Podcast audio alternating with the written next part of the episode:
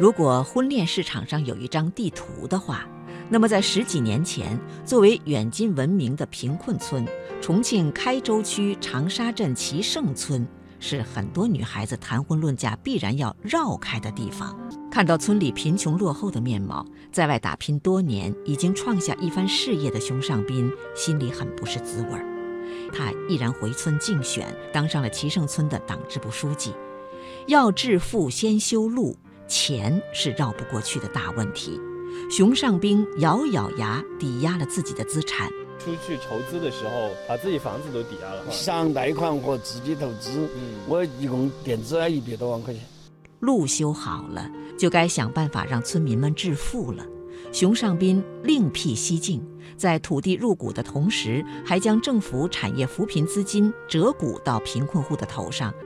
如今宽敞整洁的硬化道路贯穿全村，村里又通过多渠道筹资合股发展乡村旅游，村民的日子越过越红火。